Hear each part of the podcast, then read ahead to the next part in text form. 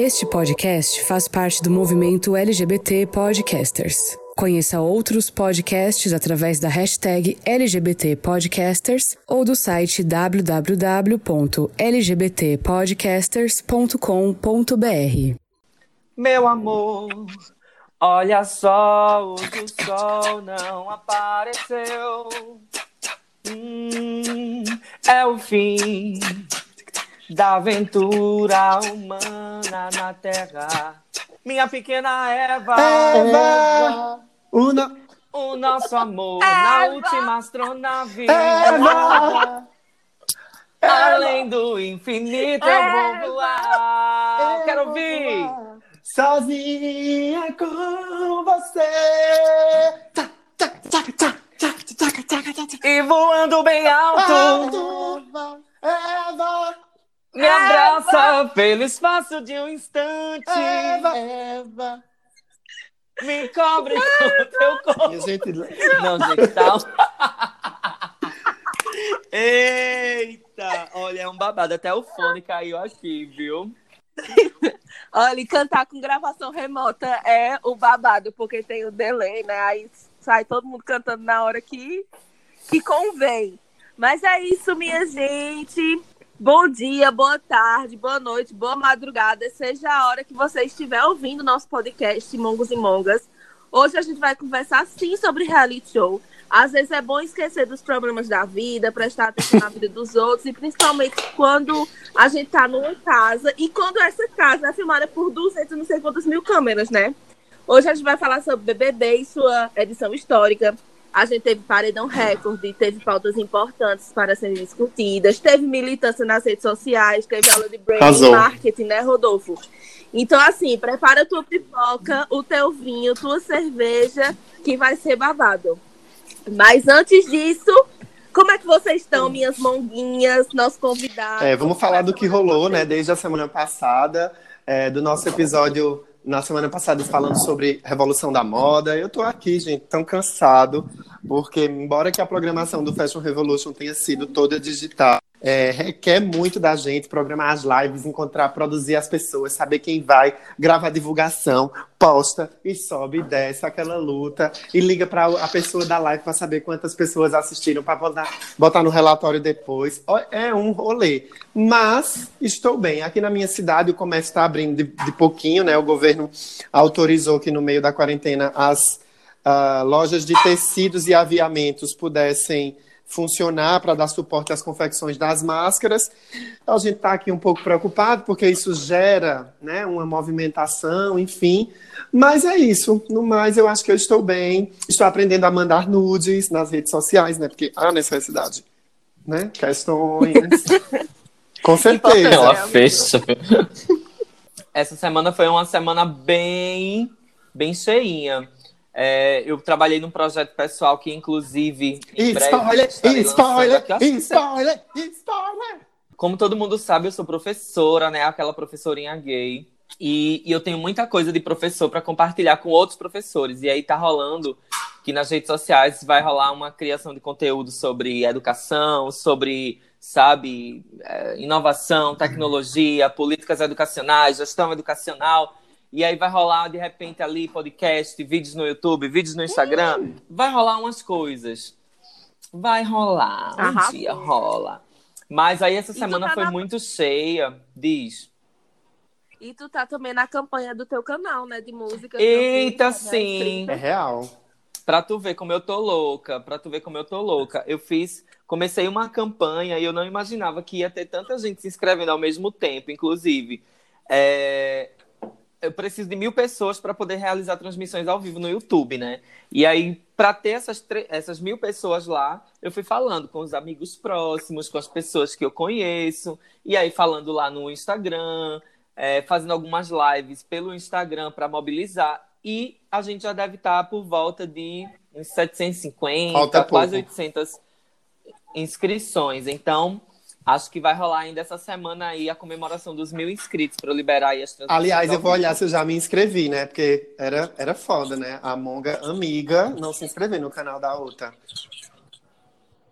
Mila, eu já vi que se inscreveu, amigo. Mila já se inscreveu e eu já Mas vi, eu acho que né? eu, eu já me inscrevi fez. com o canal do Box Fashion. Eu vou me inscrever no seu canal com, com os, insta, os, os, os perfis de todos os meus clientes. Eu vou criar canal no YouTube para me inscrever. B, agora eu soube que tem, eu soube que tem uma voz. Tem uma voz por aí. Vamos ouvir essa voz Oi. para saber o que a voz fez esse final de A semana. voz da Lady Oi, Gaga. então, eu, essa- a voz ficou confinada com todos os, os participantes do Big Brother durante uma semana. pra acompanhar tudo, rezando pra que acabasse logo, porque ela não aguenta mais. Menina, que abalo, porque gera muito conteúdo, né? Pois é, amigo. Tem que ficar atenta. E Mila, como é que foi, Mila, tua semana, mulher? Contam. Ai, minha gente, minha semana foi tão maravilhosa vendo o desmonte do governo de Bolsonaro. Olha, até bater panela. Até bater panela na, na janela eu fiz com orgulho. Eu acho uma breguice, sabe? Desde o tempo da Dilma, que o povo batia panela, eu achava um brega. Mas depois que rolou esse, esse rolê do Moro contra o Bolsonaro, essas acusações, eu fiquei tão feliz, tão feliz. O Bolsonaro com a cara no chão e o governo dele com a cara no chão. E os bolsominions ainda arrependidos. Eu tô seguindo, inclusive. Isso, foi, foi uma semana babadeira. E também teve o rolê da Pugliese, né? A bicha furou a quarentena. Paia, paia. E aí tá se lascando, tá se lascando aí, tá perdendo contratos. Tirou o Instagram dela do ar, porque tava perdendo seguidores, né? E aí tamo aí, só observando esses influenciadores, esses artistas que foram à quarentena achando que são melhores que todo mundo. Fico logo puta mesmo e revoltada. Salve Emicida, que deu o texto, deu-lhe, viu? Amo. Oi, gente linda, eu sou o Drico, arroba Drico com K, ponto oficial, arroba Drico, ponto oficial.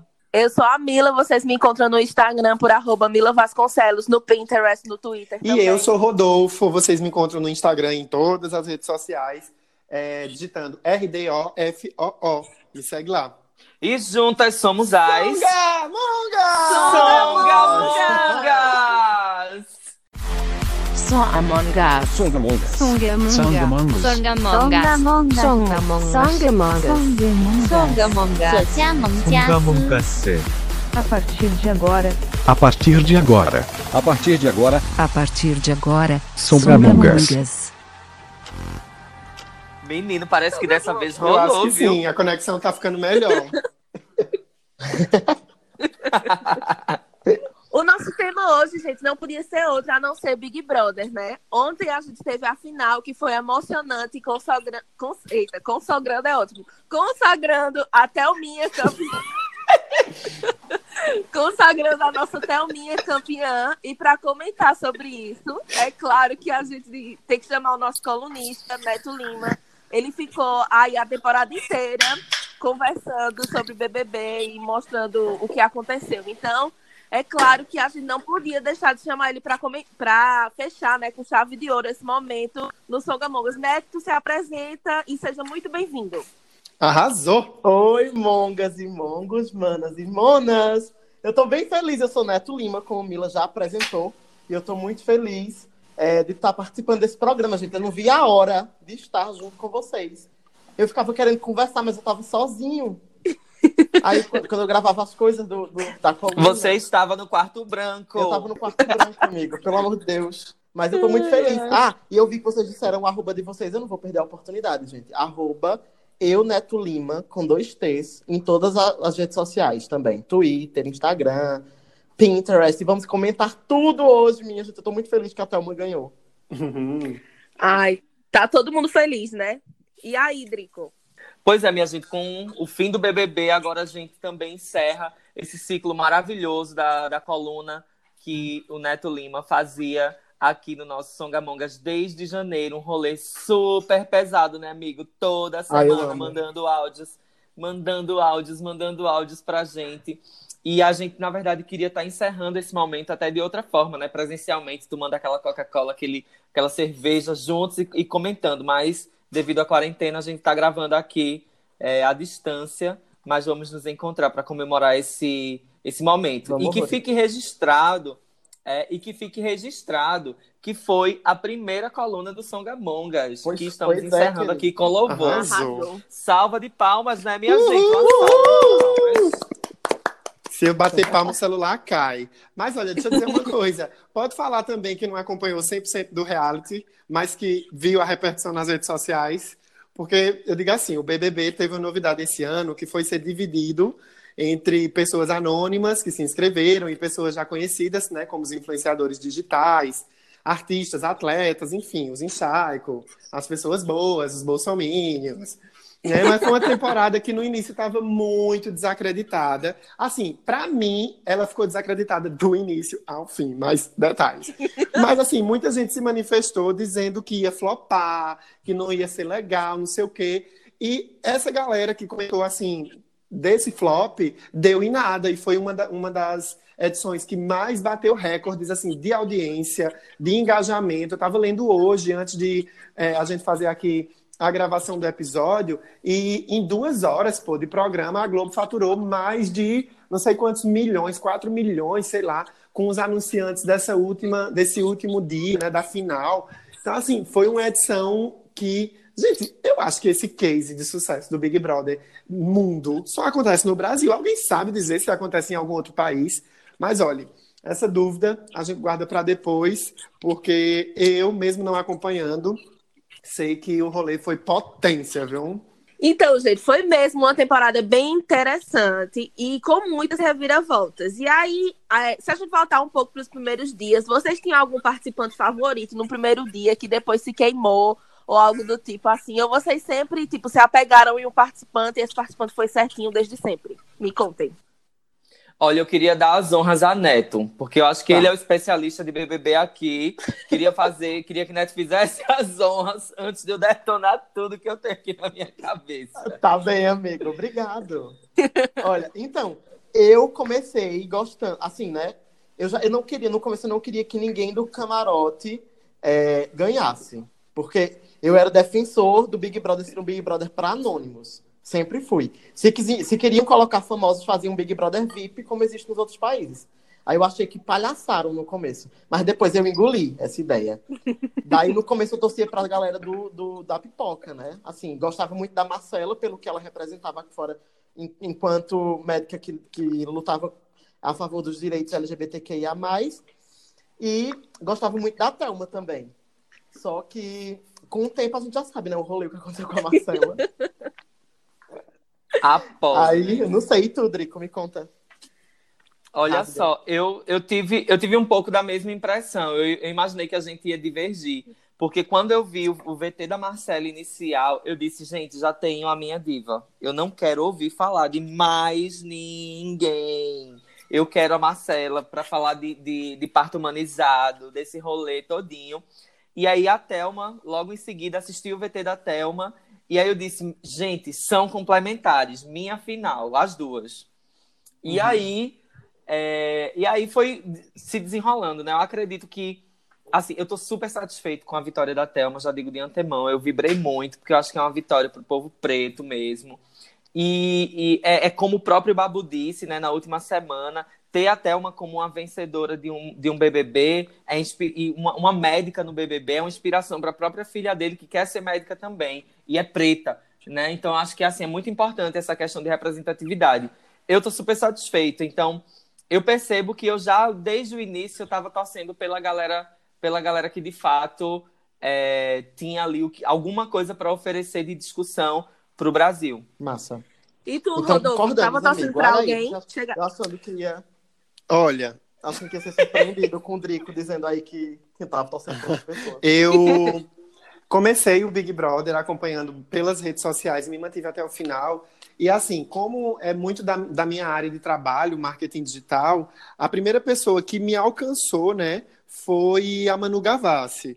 E aí eu tinha ela como preferência, não pelo jogo, mas eu admirava muito o trabalho que estava sendo feito na construção de conteúdo das redes sociais dela. Então eu passei a. Aquilo passou a chamar a minha atenção e eu permaneci muito é, focado nisso. Ontem, quando. Ontem não, né? Hoje, quando eu acordei e vi o resultado, porque eu fui dormir.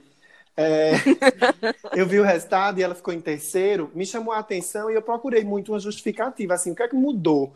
Mas eu percebi que Manu Gavassi, ela é uma pessoa que performa para quem está muito na rede social, né? E a grande maioria, o Brasil profundo, né, que vê TV, pode, pode ter achado ela legal, divertida, ela foi até o final, mas talvez isso não tenha reverberado tanto, né? E aí, depois, com todas as discussões que foram acontecendo, os temas sociais que foram levantados, é, Babu, Thelminha, racismo, não sei o que, não sei o que, machismo e tal, que também foi chegando a mim, eu fui ali me interessando. Aí eu disse, bom, é, eu acho que a fada sensata, talvez eu possa repensar esse rolê da fada sensata e vou olhar o que é está acontecendo com a minha galera. E aí eu fiquei nessa de estar tá acompanhando um pouco do Babu, um pouco da, da Thelma, mas assim, muito né, muito esporádico, sem muito envolvimento. Fico feliz, fico realmente muito feliz. Acompanhei algumas postagens no perfil da Tia Má, no perfil da Bia Ferreira, que Babu citava muito, né? São artistas e são pessoas influência, influências é, que chegam muito a mim, porque eu gosto muito do conteúdo. E aí eu fui apurando. Fiquei muito feliz, claro, obviamente, né? Uma mulher e ainda mais preta ser vencedora do Big Brother em tempos tão é, é muito significa muito, é muito representativo e eu fiquei feliz. Mas a no começo a minha preferência era porque eu estava dentro da bolha da Manu Gavassi, né? Mas depois eu consegui observar mais coisas, mais critérios, observar também que ir, obviamente, para Manu Gavassi é um viés desse racismo desse racismo estrutural, dessa coisa cega, né? Ah, é a fada sensata da internet, eu estou na minha bolha, vamos vamos logo por aí, né? Como o Drico falou, ah, vou aqui, tá fechado com essa pessoa, assim, assim. Sem nem antes a gente conhecer os outros, né? Eu, quando escutei Drico, pensei nisso. Eu fui também por esse gif de, de se ver muito ali e tal, e não era nem o meu rolê. Era, era o rolê do meu trabalho, mas não era o meu rolê, né? Pois é, gente, eu também, é, eu também gostei da Marcela logo de cara, principalmente pelas coisas que ela fazia e tal, e gostei bastante dela. E gostei também muito da Manu, por conta do que Rodolfo já disse, né? Eu achei a estratégia dela genial de gravar milhões de vídeos. Ontem eu, eu tava dando entrevista na Rede BBB dizendo que ela gravou 100 vídeos em um dia. Então, veja, é muita coisa. Então, ela roteirizou, ela fez tudo, pediu ajuda da família, e enfim. Eu achei muito genial isso que ela fez. Acho que nenhum outro participante tinha pensado nisso. E também fiquei curiosa por Bianca Andrade, né? A Boca Rosa, porque eu fiquei pensando assim, gente, a Boca Rosa vai estar no Big Brother. Essa menina já se envolveu em tanta polêmica, tanta polêmica, lá vai ela entrar no Big Brother. Aí eu tinha o ranço dela e oportunidade, né, para ela me mostrar algo de diferente. Deu certo, não deu certo, mas enfim, esses eram os meus participantes. A gente também já começa o BBB com um monte de polêmica, né? Aquela briga de Rafa com Bianca, já fazendo aquele marco, colocando a bandeira na grama sintética do BBB, dizendo, né, revelando para todo mundo as tretas dos bastidores dos influenciadores. Mas, sinceramente, tem, tem assim, o que me marca ali do início do programa é aquele ofurô dos escrotos, sabe? O momento ofurô dos escrotos ali, já do planejamento de queimar as mulheres, aquilo dali foi a assinatura do atestado de óbito da, da ala masculina do programa. O que é que vocês acham?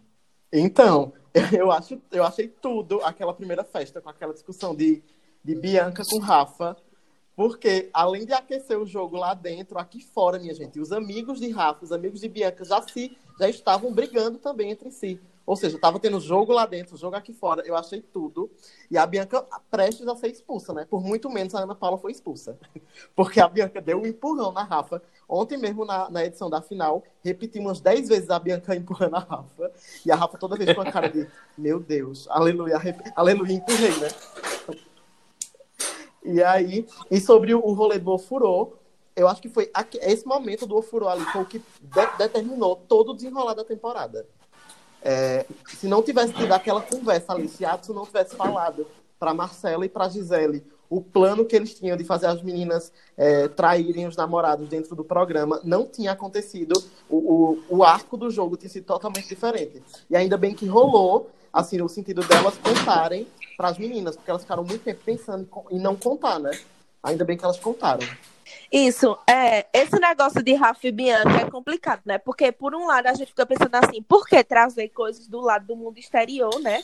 Pra dentro da casa. E, ao mesmo tempo, eu vejo que foi a própria Bianca que foi atrás disso, né? Atrás de tentar se resolver com o Rafa. E elas podiam ter começado, tipo, do in... ter começado assim, ah, vamos fingir que a gente não se conhece muito bem, vamos, sei lá, fingir que, que não existe treta e vamos seguir, né, um jogo e tal. E não, não foi isso que aconteceu. Então, para mim, foi ótimo. Foi tipo assim, aquele negócio, tipo, ah, vocês não achavam que o BBB ia ser flopado? Chupa. Olha aí, na primeira festa já tá acontecendo confusão. E aí, Exato. a parte a parte dos meninos eu achei maravilhosa, assim, né? Tive muito ódio, tive muito ódio. Mas, assim, é, por um lado eu fiquei pensando, gente, como foi que recrutaram tanto boy escroto para um programa só, né? Ô, gente, então... pegar da urna. Pegar das urnas que votaram em Bolsonaro. Deixa eu, deixa eu pegar, perguntar uma coisa a vocês. Ainda existe aquele rolê de quando os boys saem do, sai do, do Big Brother e posa pro Paparazzo, um site chamado Paparazzo. Ainda existe isso ou não? Não, amiga. Ai, aposto não. não. Mais. Que pena, o mundo ficou muito a chato. O mundo ficou muito chato. ficou. Desde, aquele, desde o momento que o paparazzo acabou, a gente só vem ladeira abaixo. É, concordo, amigo. Mas enfim, vida que segue. Tô aqui ouvindo vocês. Que na verdade não é pra ouvir, né, amiga? Agora é a sua vez de puxar o babado. Agora é minha vez, é. Ah, meu Deus, eu tava achando tão bom as análises. Pois é, eu tava aqui ouvindo vocês e pensando assim, que por ser uma edição comemorativa, né, muitas coisas foram relembradas. É, entre elas, a Casa de Vidro. Eu acompanhei um pouquinho da Casa de Vidro, daquele boy que era bem, bem chato, né? Depois que entrou, e foi também uma frustração. O povo lotando shopping com cartaz. Aí tem, a galera se passa mesmo. Mas é isso. Se, fosse, se eu gostasse, eu também tinha me passado. É, mas é isso, né? E a entrada de Ive e Daniel, que é o, o, o boy que eu tava falando aqui. É, eles mexeram um pouquinho mais no jogo. Eu vi que a galera entregou um pouco do que estava rolando na casa. Eles já entraram ali meio que preparados, né? Teve uma ida de Boninho lá, se eu não me engano. Ai, como eu estou perdido. Muito Lost. É, mas o que mas vocês teve, teve, não foi? Ah, pois então, teve. o que, é que vocês acharam assim desse momento? Eu achei que é, é, uma virada porque o público interferiu de uma forma muito intensa, assim, no rolê. Exato. Exato. Assim, não, como, como você mesmo falou, né?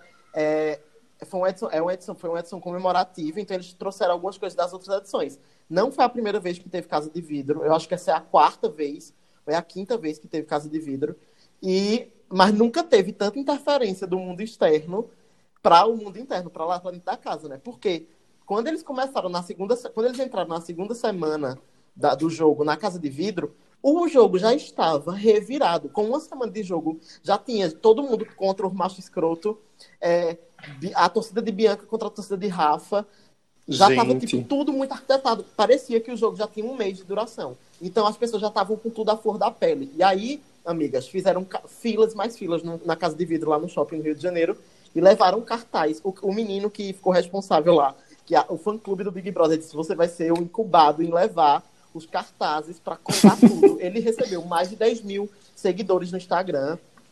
Ele mostrando os, mostrando os cartazes para os meninos, dizendo assim: olha, gente o próximo a ser eliminado é o Patrick, depois elimina o Adson. A Marcela está certa, contem tudo. Diga que a Marcela já está com mais de 2 milhões de seguidores. Foi um rolê. Aí o Boninho, como tu falou, né? O Boninho foi e entrou lá na casa de vidro no dia que eles iam, eh, enfim, ia dizer quem, qual dos dois tinham entrado é, no jogo mesmo. O Boninho entrou lá e fez: olha, ajam com cautela, sejam inteligentes. Na verdade, ele estava com o cu na mão, né, amigas? Porque o jogo foi entregue, né? Que se que o jogo foi entregue, exatamente. Ô, Neto. E aí ele foi dizer para eles.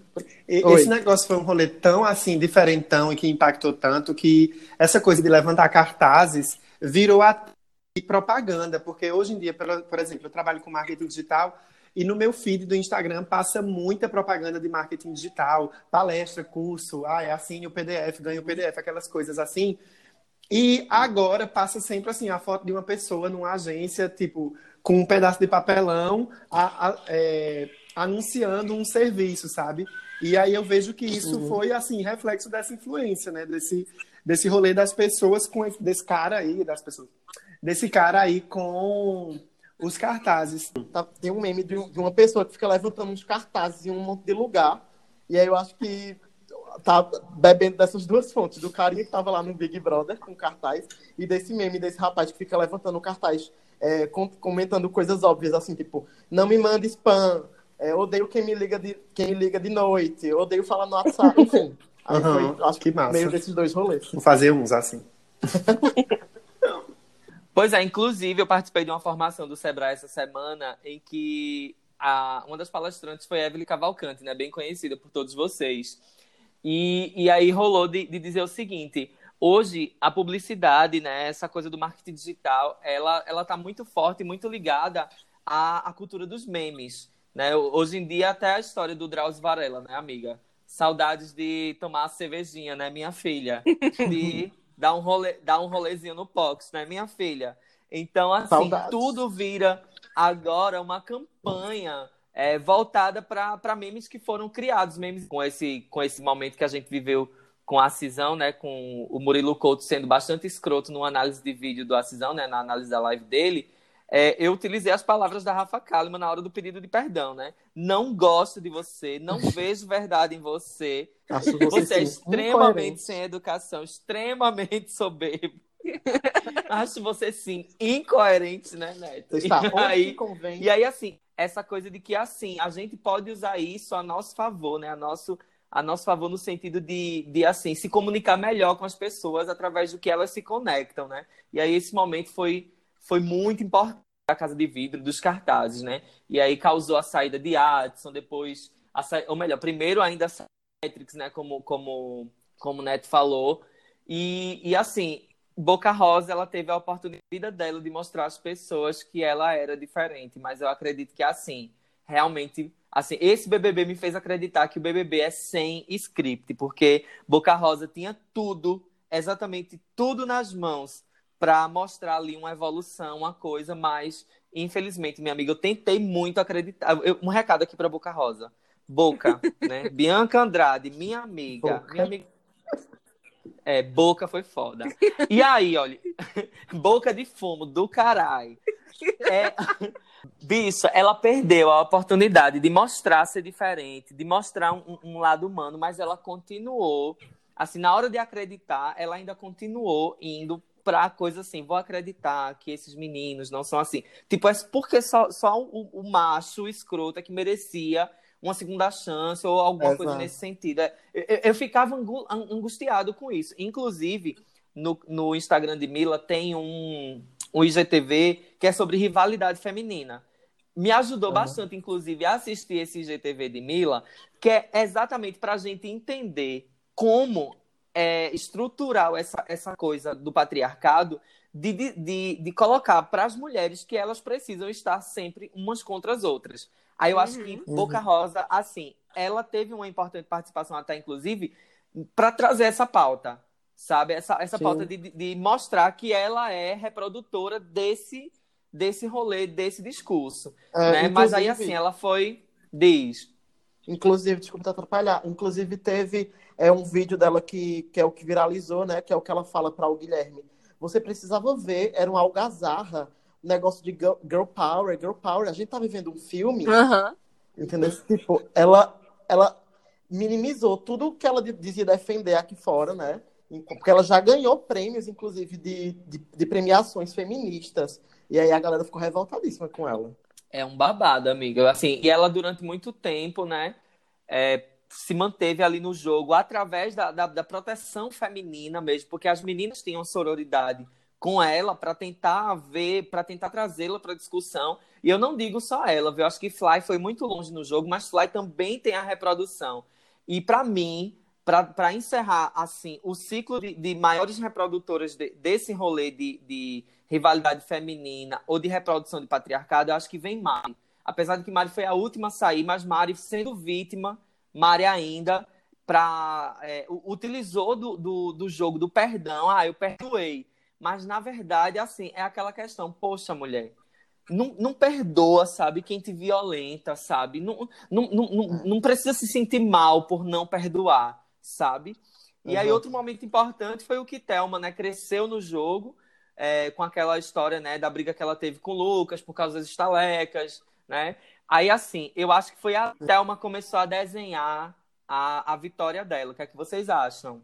Eu concordo horrores. Eu acho que aquele momento ali que ela se impôs com, com o Lucas, porque até então a Thelma estava sendo muito discreta no jogo, né? Assim, não tinha aparecido muito, tava recebendo aqueles emojizinhos que eles distribuíam. Ela recebia muitos emojis de planta.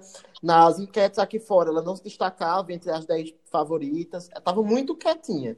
E aí, quando o Lucas, que já era visto aqui fora como uma pessoa péssima, um macho escroto, deu a, a zero estaleca e ela foi uma das primeiras a confrontar ele, uma das primeiras e uma das únicas a confrontar ele, dizendo que quando ele saísse ele ia ver a merda que ele fez, aqui fora ela foi muito, muito, muito bem vista, assim, todo mundo começou a dizer, poxa, Thelma falou, enquanto todo mundo que, que diz que, que fala ficou calado, porque as pessoas tinham esse, esse medo de falar, é, de pegar briga no primeiro mês do programa e sair. E até uma ela se posicionou mesmo ali, ela disse, você é escroto, e você vai ver quando você sair daqui que você foi escroto. E pelo visto ele saiu e não viu, né? Que ele continuou fazendo merda. Isso, exatamente.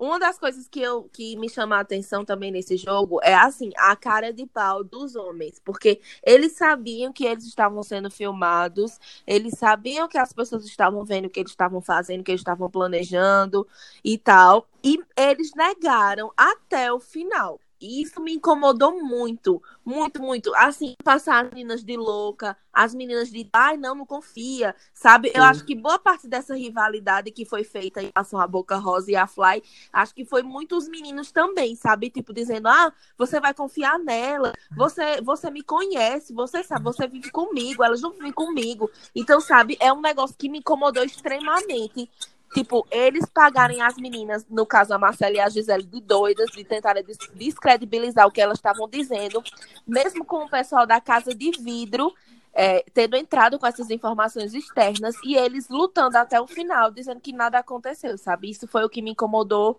super. É, eu não vi pedido de desculpa hora nenhuma. É, não, vi não, não vi reconhecimento do erro hora nenhuma. E quando, sempre no meu Twitter, quando eu falava assim, que ser preto não dá aval a ninguém para ser escroto, é exatamente porque Babu sabia de tudo isso.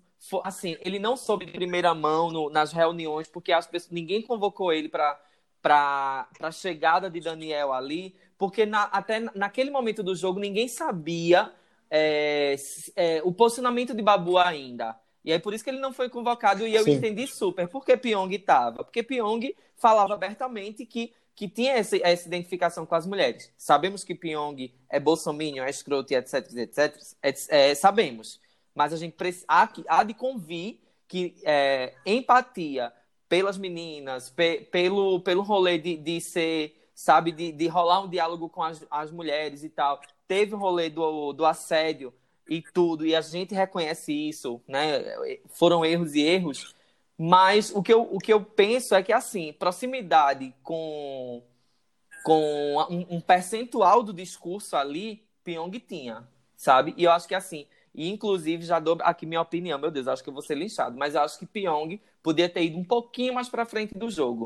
Que eu, eu Amigo! Só... Calma, a era gente já só... vai chegar no Pyong. É, era, era só meu desejo ali, era só meu desejo que ele que ele tivesse ido um pouquinho mais para frente. Mas vamos seguir esse baile, porque eu não tive como me conter nesse momento. Rodolfo tem um recadinho antes da gente, é, antes da gente falar sobre o Pyong. Quer falar das redes sociais, né, Rodolfo? Onde é, conta aí onde é que vocês encontram a gente. Olha só, antes é, quero interromper aqui vocês rapidinho para recomendar você que está nos ouvindo a seguir a gente no Instagram, é, arroba songa.mongas. A gente também tem Twitter, Songa Mongas Podcast. Estamos no YouTube. E é só chegar lá no nosso link do, da descrição no perfil do Instagram que você encontra todos os agregadores de podcasts que você gosta, o Google Podcasts, o Spotify, nananana, tá tudo lá. É isso. Voltamos agora com você, Thiago, da casa. ai, ai. Então, né, gente, a Drico já acabou falando demais e já e acabou com o meu negócio, meu rolê aqui. Mas vamos lá. Ele tava falando muito do Pyong. E aí, o que foi que aconteceu, né? Eu queria saber a opinião de vocês, o que é que vocês acham? Se ele foi um grande jogador, se vocês acham que ele saiu prematuramente do jogo. E também a questão da comunidade hip, né? Que foi aquele grupão que foi formado por pessoas, pelas meninas, pelo Pyong e, e, queria saber assim, a opinião de vocês, se vocês acham que esse grupão é, do, mandou muito no jogo durante um tempo e tal. Me contem, né? Tu fala tu. Oi, eu acho que, eu acredito sim que o Pyong ele foi um, uma peça importantíssima no jogo, mas eu tenho umas ressalvas, assim, se o Pyong ele não tivesse, ele não fosse aqui fora, Bolsominion, ele não tivesse foto com o velho da Havan, ele, ele não tivesse vários posicionamentos que as, pessoas, que as pessoas que torciam para o grupozinho hippie ali, né? Que era o grupo de Marcela, Gisela, né? Se ele não tivesse aqui fora esses posicionamentos, talvez o Pyong tivesse ido muito mais além no jogo. E ele também tinha uns posicionamentos assim, meio de pode me colocar no paredão, que eu volto. Pode fazer isso que eu volto. Então, assim, já juntou o ranço das pessoas que tinham um ranço com ele em relação ao posicionamento político dele aqui fora, com o ranço dele ser uma pessoa muito soberba, igual o Rafa Kalimann fala, ser uma pessoa muito soberba e achar que qualquer pessoa lá dentro sairia se ele fosse paredão. Juntou essas duas coisas e não tinha como as pessoas escapar, como ele escapar. Né? E ele foi para um paredão com uma pessoa que ele pediu para ir, com o Babu. Uhum. Então, assim, o Thiago Leifert sempre falou no jogo, gente, escapem do paredão, não, não chamem o paredão, não peçam para ir. E o Pyong, na festa que antecedeu o, paredão dele, disse pro Prior, se você tiver coragem, me coloque no paredão com seu amigo. E o Prior foi e disse, eu vou colocar. Então, acho que foi isso que fortaleceu também o Prior no jogo, né? Eu não concordo com absolutamente nada do Prior. Acho ele um macho escroto.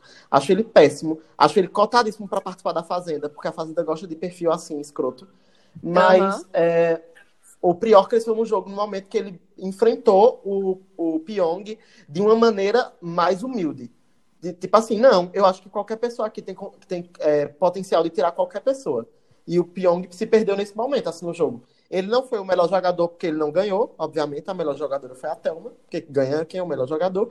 Mas ele foi uma peça importantíssima. Achei que se, se o, o, Big Brother não tivesse o Pyong, tinha perdido muita coisa, assim. O, o Big Brother tinha perdido muito. Pois uhum. é, e ainda teve é, o rolê entre esse, essa rivalidade é, entre Pyong e Prior e o crescimento dos dois nos jogos, no jogo, né? E até eu queria, assim, o que, é que vocês acham desse suposto favoritismo de Prior no jogo, né? Eu tava vendo que nas redes sociais, Bruna Marquezine, Neymar, é, uns bolsominions defendendo ele para ele ficar fazendo uns funk, fazendo uma música escrota sem graça. Queria saber de vocês sobre esse favoritismo. É, eu, eu achei péssimo. Assim, eles pegaram, na verdade, né, esses, esses jogadores de futebol, pegaram uma pessoa para gostar, porque é uma pessoa que se aproxima do perfil deles. É um macho que não, que não tem respeito por ninguém, é escroto, é, se acha o dono da verdade, não escuta, é mimado, ou seja, ele é o Neymar lá dentro. É, eu não, eu não achei então, novidade pegaram, nenhuma, né? Exatamente. Pegaram, é comum, esse, esse mesmo povo que estava torcendo para o Prior, se você olhar é, há dois anos atrás e, ele, e olhar quem eles estavam torcendo, é bem possível que eles tenham torcido para o Marcos Rafter no BBB Gente, 17. quem é esse? Uhum. E olhar, um ano, e olhar ah. um ano na frente e eles votaram em Bolsonaro e em Amoedo nas eleições. Então, assim, são, são pessoas que a gente espera que tenham esse posicionamento. Então pegaram o Prior para ser isso. Só que eles usavam o Babu como se fosse assim, não, a gente tá com o Prior, mas a gente também tá com o Babu. Ele, né? É... O Babu tá sofrendo racismo lá dentro. O Babu tá sofrendo não sei o quê. Mas quando o Babu foi para esse último paredão que ele foi eliminado, depois de 10 paredões que o Babu foi eliminado, aí eu queria. Cadê nenhum jogador de futebol que tava fazendo mutirão ali para o Prior ficar, tava fazendo mutirão pro Babu. Então nunca foi pelo Babu. Sempre foi para confrontar as meninas. Sempre foi machismo. É, e aí eu acho muito interessante, assim, isso que Neto traz, porque é, é a questão de, de precisar, é, é, inclusive isso é uma teoria política, é a questão de precisar de um atenuador da imagem. Babu só serviu uhum. para ser o atenuador da imagem de Priol. Para ele continuar sendo escroto, precisava ter Babu ali de testa de ferro, de, de, e eu poderia dizer mais, né? De, de capitão do mato, né? De é, fa fazer a figura escravocrata mesmo, é, igual Bolsonaro fez na campanha dele, dizendo como é que eu não gosto de negros? Olha esse negro aqui. Como é que eu não gosto de gays? Olha esse gay aqui, com Augustin. Então, uhum. então assim, é, para a imagem, uhum. Pra imagem política escrota de Prior, foi necessário um, atenua um atenuador político. Foi natural esse atenuador político? Foi. Porque ele que se dispôs a ser esse atenuador político de Prior, não foi o contrário.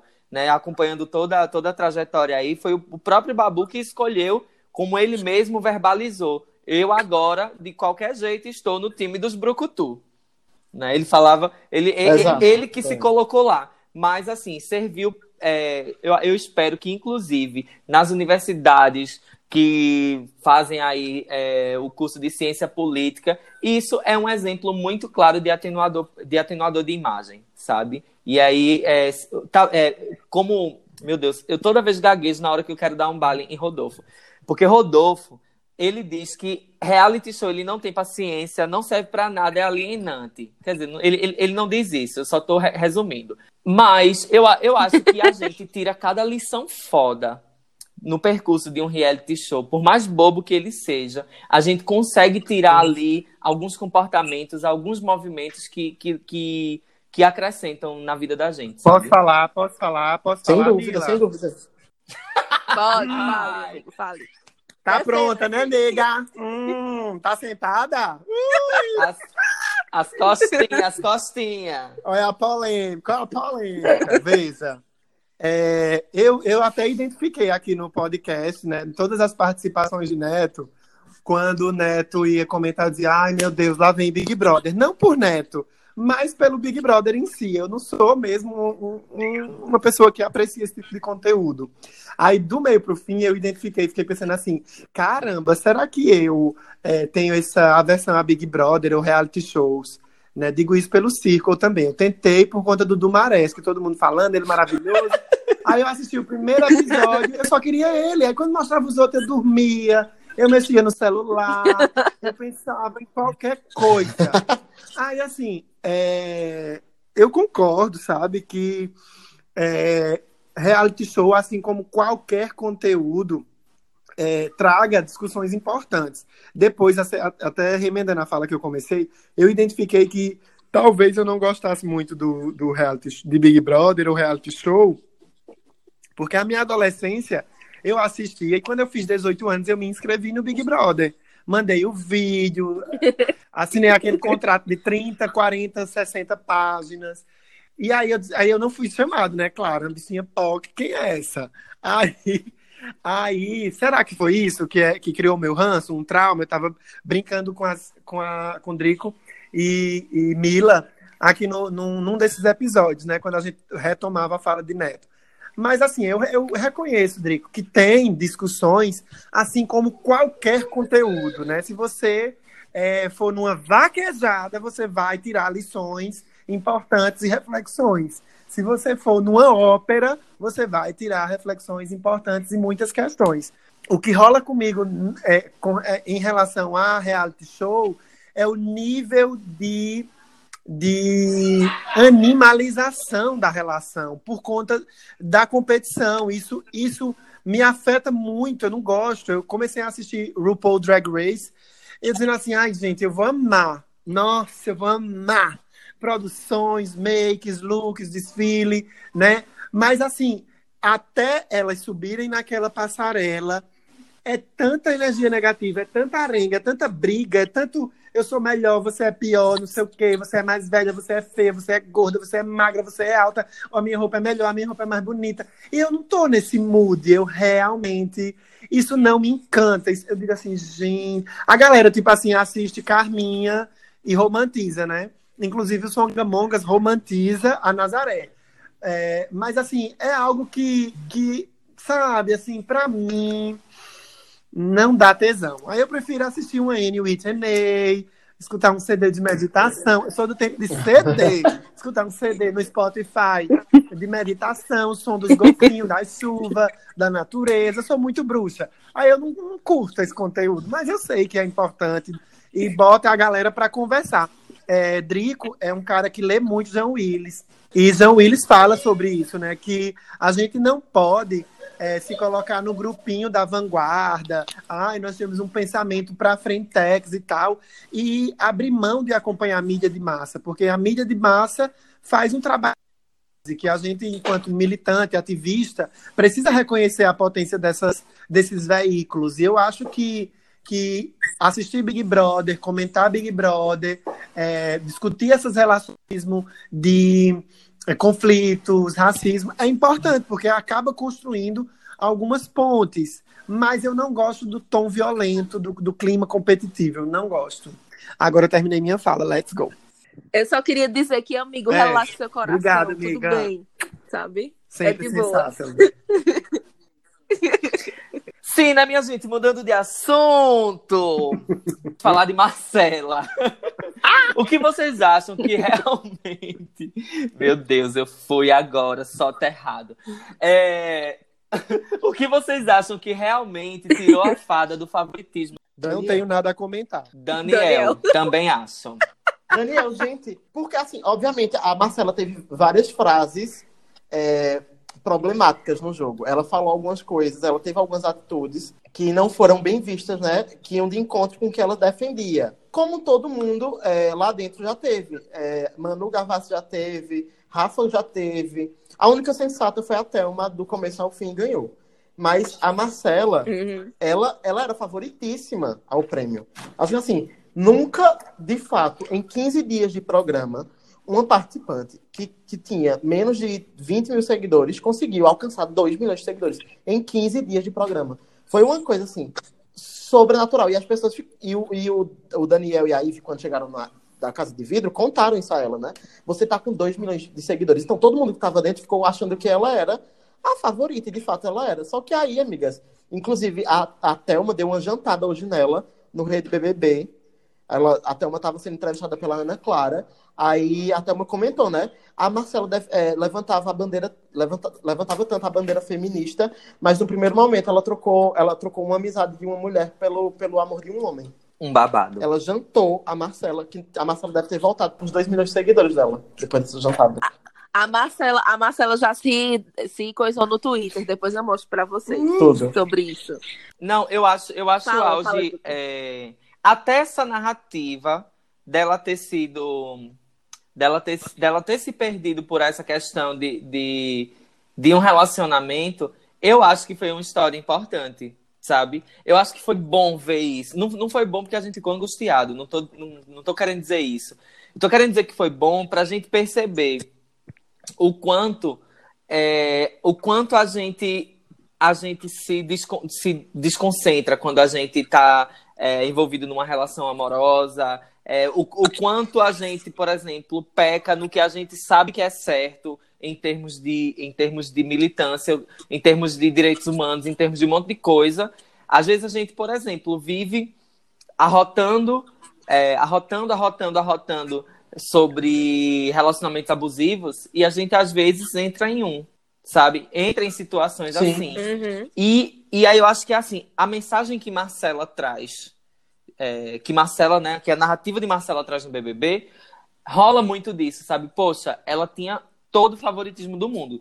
Quando eu percebi Thelma, eu não queria mais que Marcela fosse a vencedora, mas eu queria ter é, Marcela lá no pódio.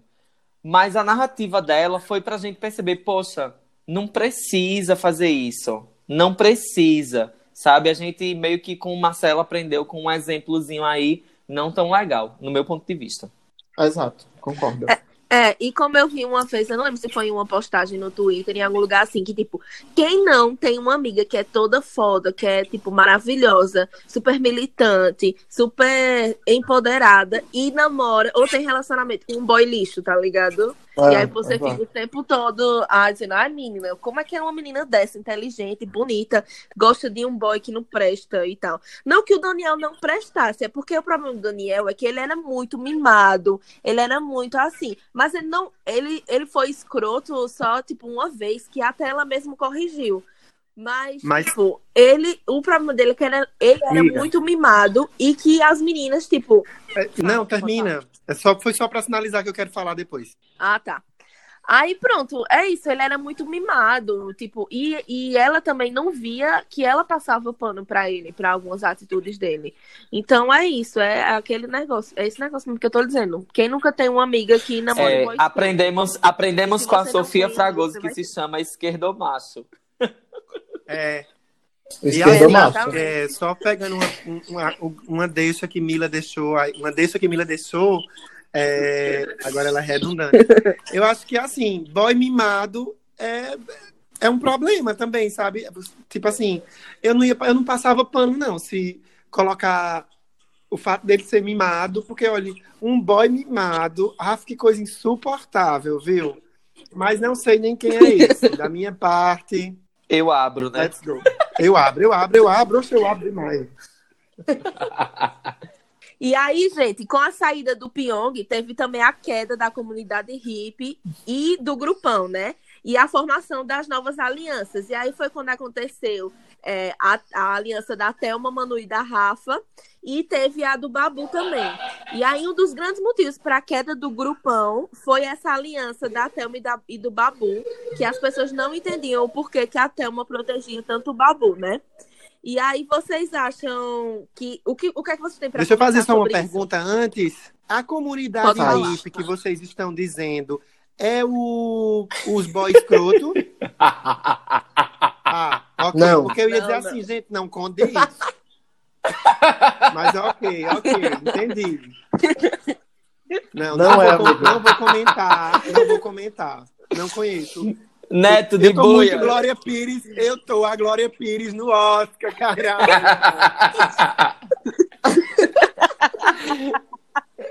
Neto de boia esse meio. Tá o Bolsonaro no governo, perdido.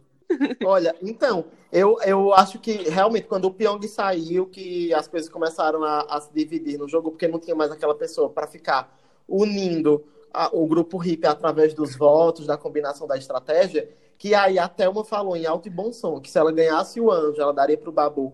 Es- Esse momento também é, começou a separar ali é, as pessoas, o, o grupo hippie da Thelma, da Manu e da Rafa, porque a Manu e a Rafa entendiam o posicionamento da Thelma em relação ao Babu.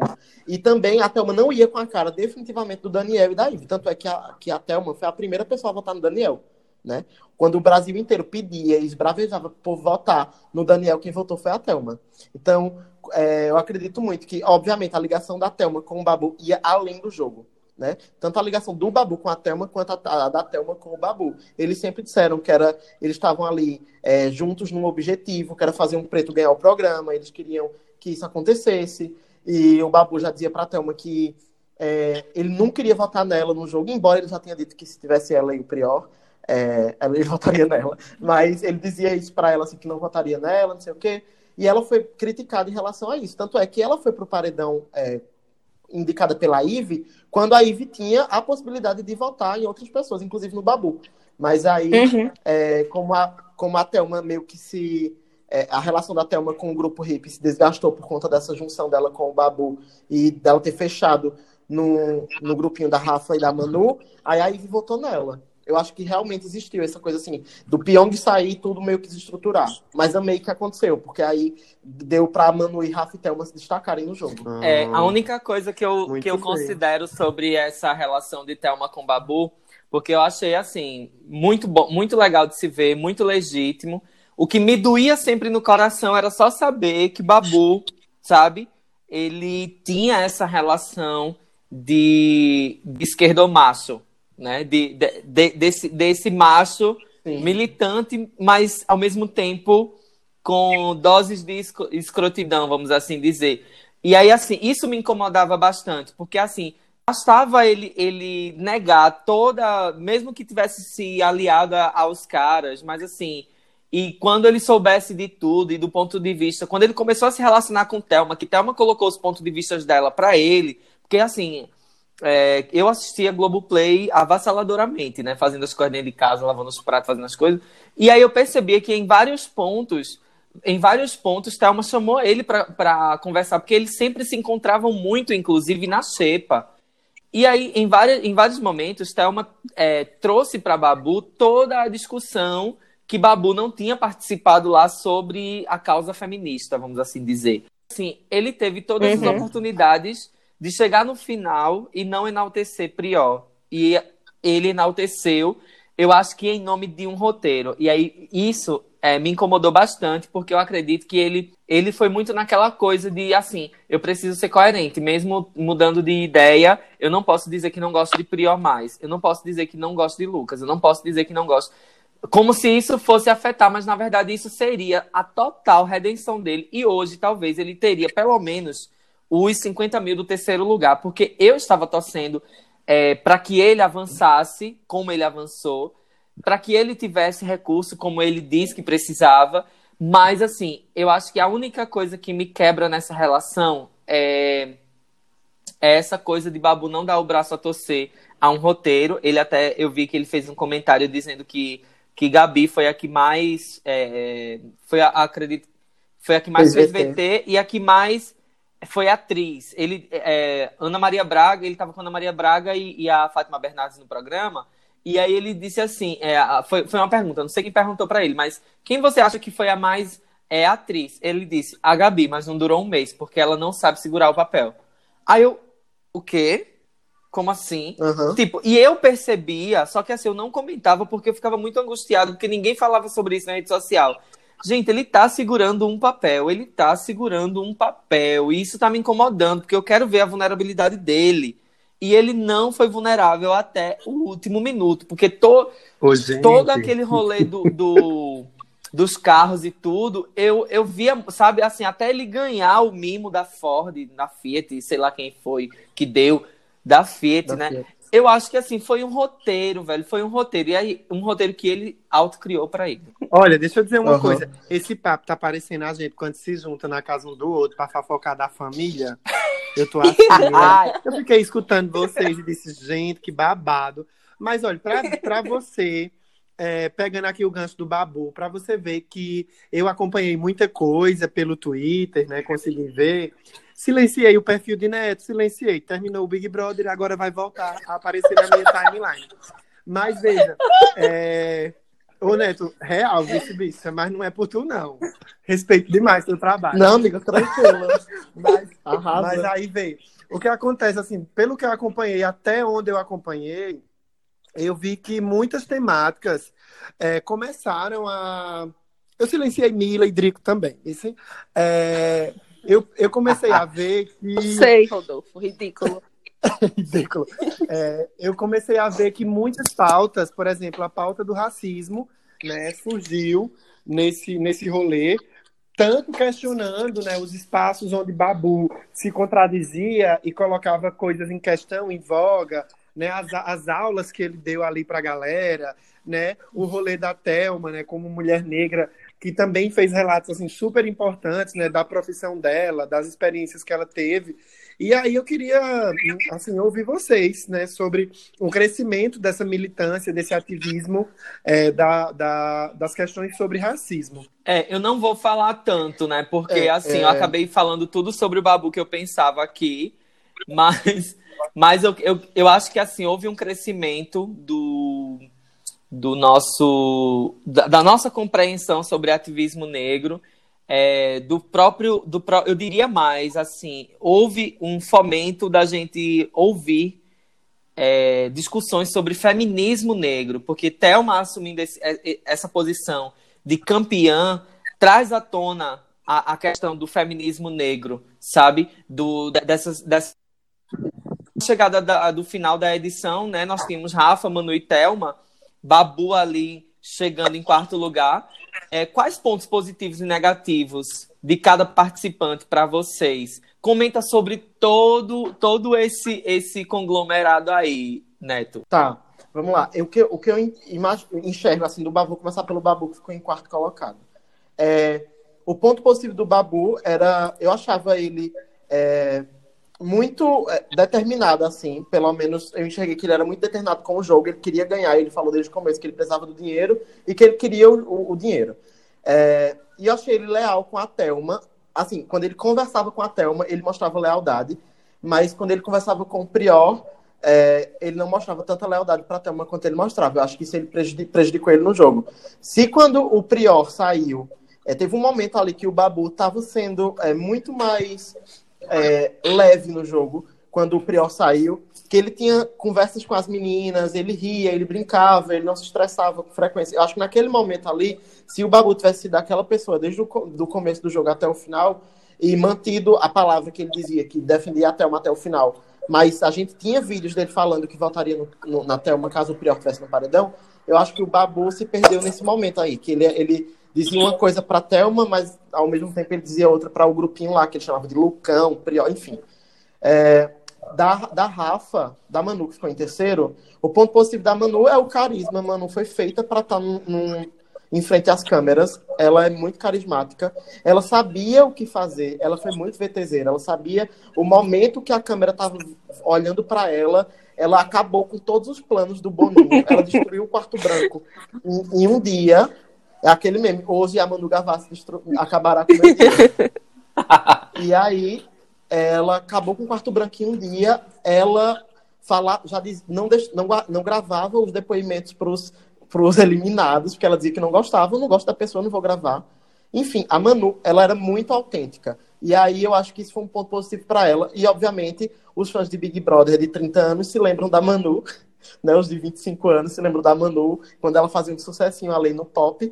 E ela teve também essa torcida. E a torcida dos jovenzinhos que gostam de, de revista Teen, porque ela também tem essa coisa, 20, ela, ela tem 27 anos, mas ela tem atitudes, assim, atitudes, entre aspas, de... Adolescentes, é, né? Ela gosta das, das coisas do, do é, ela gosta do mundo pop, ela escuta Taylor Swift, ela escuta, ela sabe das músicas da Selena Gomez. Então ela criou essa identificação com o público que é muito maciço, é, massivo no Big Brother, que eles, eles passam horas maratonando, eles criam mutirão. Porque não é a dona de casa que está sentada assistindo Big Brother que vai para a internet uhum. criar mutirão.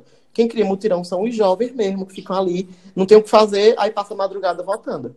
E o ponto negativo da Manu, eu acho que foi ela também ter o que é ponto positivo para ela também acho que é ponto negativo, porque ela, às vezes, ela estava muito uh, interessada em como ela estava sendo vista aqui fora, porque ela deixou um material gravado e ela tinha medo também de se entregar demais ao jogo, porque ela achava que o Big Brother não era uma coisa. É como se Rodolfo entrasse no Big Brother. Hum.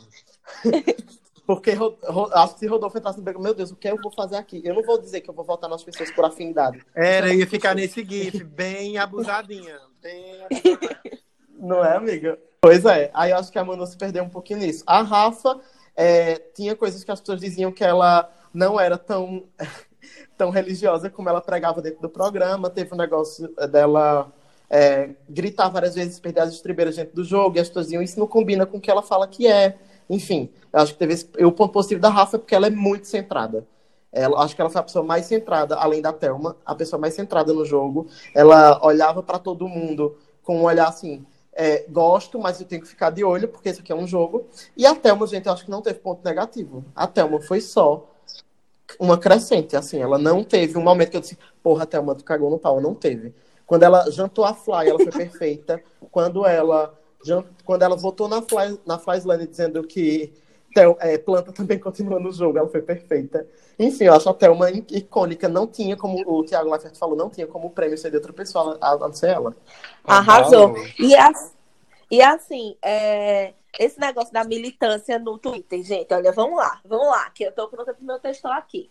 Vê só, o que eu tinha raiva no Twitter era o seguinte, as pessoas picotavam os vídeos, por exemplo, imagina eu tá na, na casa e eu tá tipo, lavando os pratos, dizendo, ah, fulaninha é, foi, fulaninha é muito chata, por, porque ela fez isso, isso e isso. Aí as pessoas pegavam, picotavam só, ah, fulaninha é muito chata, pronto, e botavam no Twitter. Aí eu tinha um ódio, porque as pessoas começavam a detonar, sabe? Começavam a detonar e diziam, olha, o que fulaninha fez, disse que. O que Camila fez, disse que fulaninha é chata. E, tipo, cadê o resto do vídeo? Não tem resto do vídeo. Isso me, me dava muita, muita raiva, muito ranço. E, tipo, as pessoas pegavam esse vídeo, porque, tipo assim, tem uma parcela que assiste 24 horas, tem uma parcela que só assiste pelo Twitter ou por outra rede social. Sim, automaticamente, essas pessoas que só assistiam pela rede social achavam que aquele vídeo picotado era inteiramente verdade. Então, era uma coisa que me incomodava muito, muito, muito, é. muito. E outra coisa também, é, na questão da militância, o que, o que foi que eu senti? Veja, eu posso estar errada, mas eu senti que a militância protegia muito mais o Babu do que a Thelma, por exemplo. Então, assim, é, quando, quando é, o Babu saiu, foi eliminado, o que eu mais vi era o povo dizendo assim, nossa, parabéns, vocês tiraram o campeão do BBB, porque a Thelma não tem chance contra a Manu e Rafa, tá ligado? E eu ficava assim, eu ficava muito passada no quanto as pessoas descredibilizavam a Thelma o tempo todo. Thelma parecia que não existia no jogo, sabe? E eu fiquei muito Sim. chateada. Então, tipo, Exato.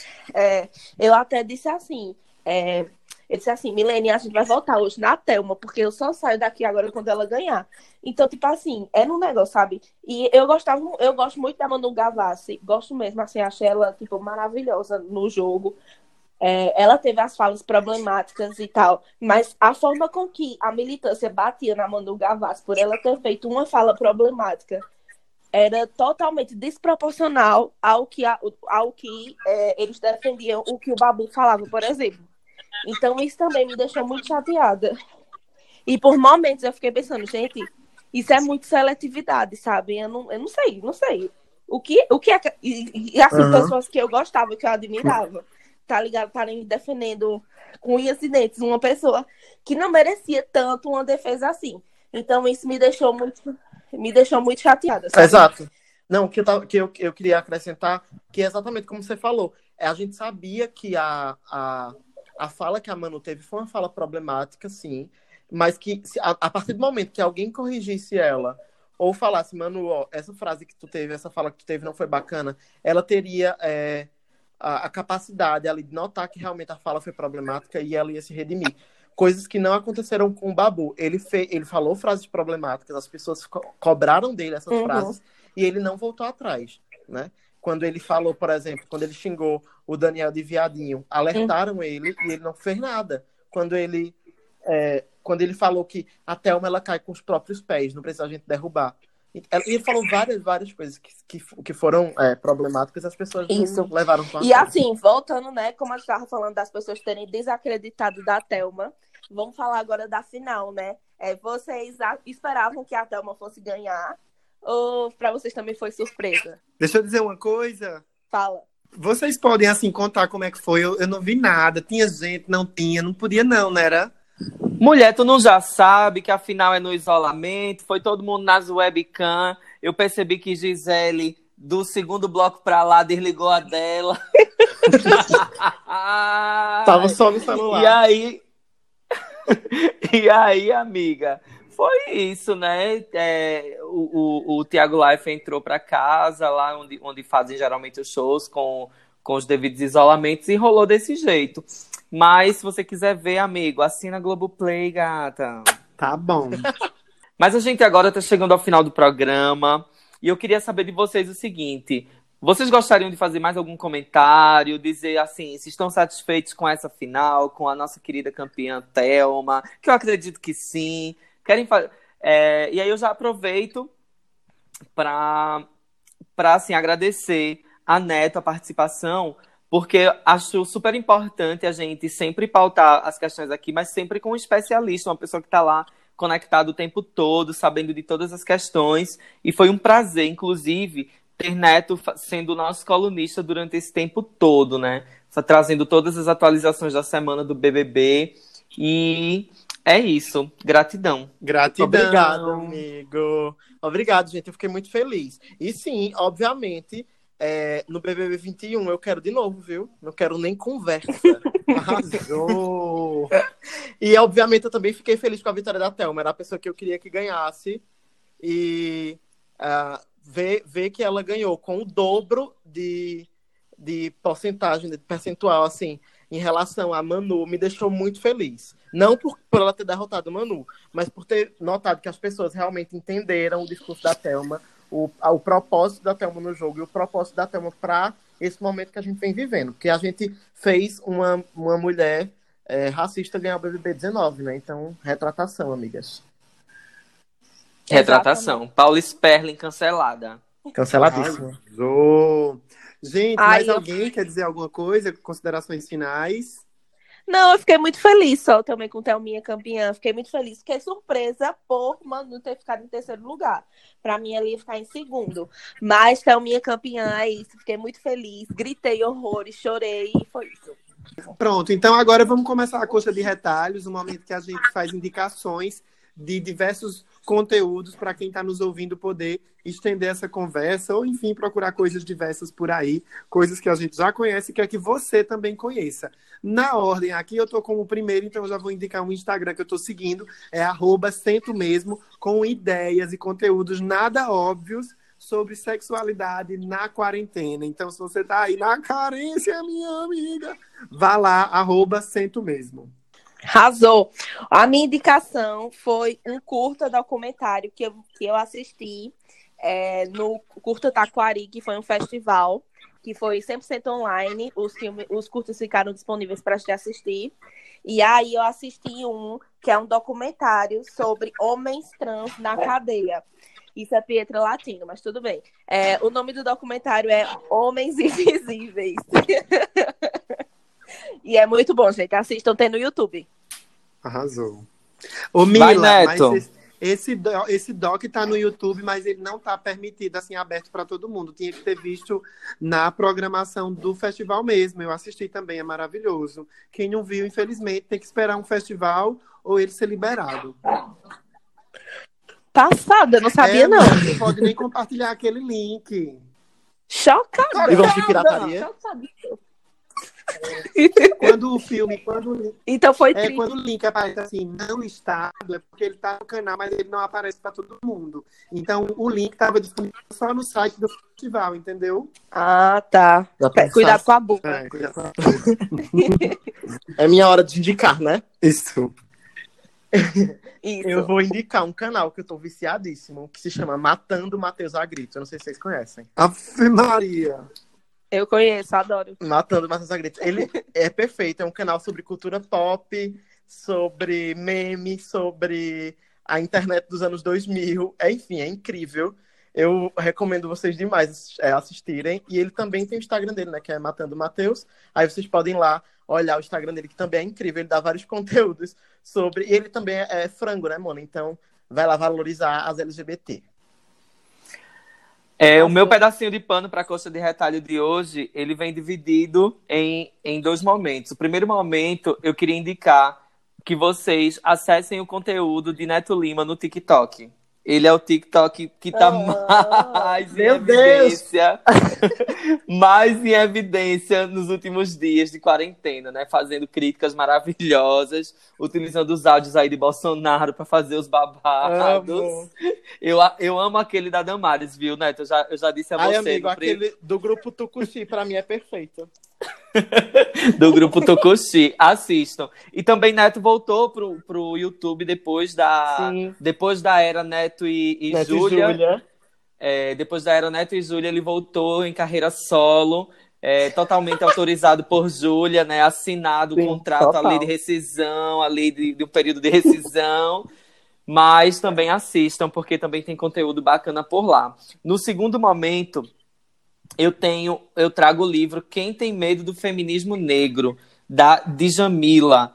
É, esse livro é um livro que eu ainda não li, mas é um livro que está na minha lista. E aí eu, eu pretendo muito ler, porque eu quero ter as compreensões é, desse, assim, de, do feminismo. Vi, isso também já, já é provocado a partir dessa, desse campeonato do Big Brother é, do, do BBB 20, né, pela Telma, eu me senti um pouco provocado. Quem tem medo do feminismo negro da Djamila Ribeiro? Arrasou. É isso, gente. Terminou o episódio. Obrigada, Neto, de novo, por ter participado com a é. gente. Até onde vai? Onde Hey, vai a brothers! sua fé? O que você faria? Aonde? Aonde iria chegar? Beijo! Beijo! Sister.